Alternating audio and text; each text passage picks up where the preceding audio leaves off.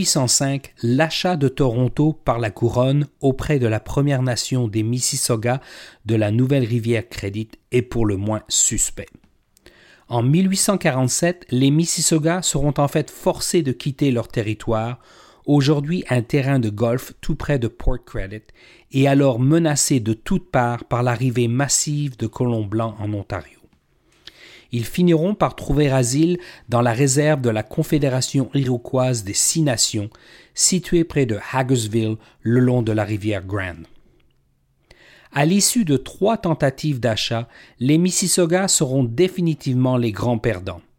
Leurs terres seront vendues pour la somme ridicule de dix shillings et les tractations se dérouleront sans que les Mississaugas soient pleinement conscients de ce qu'on leur proposait.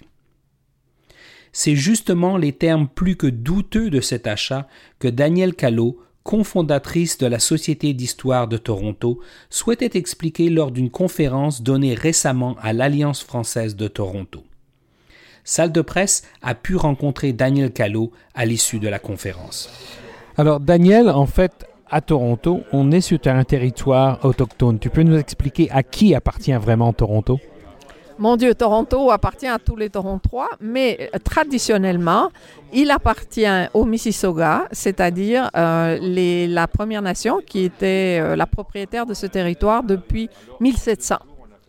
Et pourquoi les Mississauga n'habitent plus vraiment à Toronto?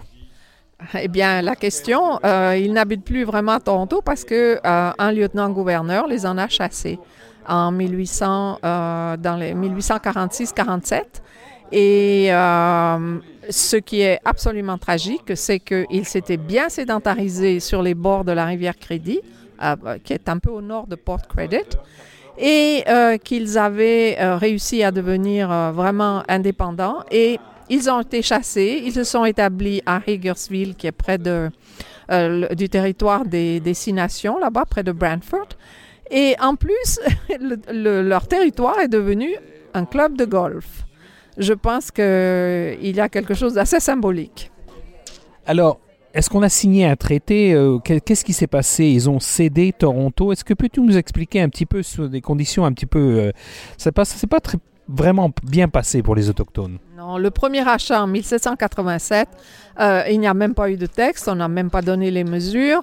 les, et les trois chefs qui les ont signés étaient morts dans les, dans les années qui ont suivi, dont un a été assassiné. Donc, Deuxième euh, contrat, 1805, là, on a prétendu qu'en 1787, euh, on avait discuté de certaines mesures, mais en fait, elles ont été grandement élargies. Et pour cela, euh, ils ont été payés 10 shillings. Donc, ça n'a pas été très bien non plus. Après, euh, il faut aller jusqu'en 1986, où là, après, ils ont eu, ils ont fait en tout une trentaine d'années de recherche. Et pour finir, ils ont euh, obtenu gain de cause dans leurs revendications avec le gouvernement euh, canadien, parce que c'est toujours au niveau de la couronne. Et ils ont reçu 145 millions pour, en fait, terminer leurs revendications. Mais comment se fait-il que les, les et accepter un traité qui était largement en leur défaveur? Euh, parce qu'il y a une très grande différence entre ce dont on discute, ce qui est écrit et ce que euh, pour finir, on fait comprendre aux Autochtones et ce qu'ils comprennent. Parce que, par exemple, vous prenez même le terme de mille. Un mille carré, pour eux, ça n'a aucune espèce de... Euh, conceptuellement, ça ne veut rien dire. Pour eux, on va d'une telle rivière à une telle montagne, à un tel, euh, euh, un tel point géographique. Donc déjà ça, mais c'est surtout euh, ce qu'on leur dit et ce qu'on écrit et ce qu'ils signent, en ne se rendant pas compte que ce qu'ils signent ne correspond pas exactement à ce que l'on euh, leur a expliqué. Ça, c'est une raison. La deuxième raison, que eux, ils ne pensent pas qu'ils vendent le territoire. Ils pensent qu'ils le partagent pour euh, avoir en contrepartie des présents annuels. Et c'est euh, un accord de nation en nation et ils pensent qu'ils peuvent euh, possiblement revisiter ça plus tard ou quoi que ce soit. Alors, on a essayé de corriger les torts et ils ont reçu, tu me dis, 145 millions euh, de dollars. Comment est-ce qu'on est arrivé euh, de 10 shillings à 145 millions? Eh bien, on a évalué le territoire de Toronto euh, tel qu'on aurait pu l'évaluer correctement en 1805 et on a traduit ça en dollars canadiens du 21e siècle avec intérêt. Et ça a donné 145 millions. J'ai pas la moindre idée de comment on a calculé ça.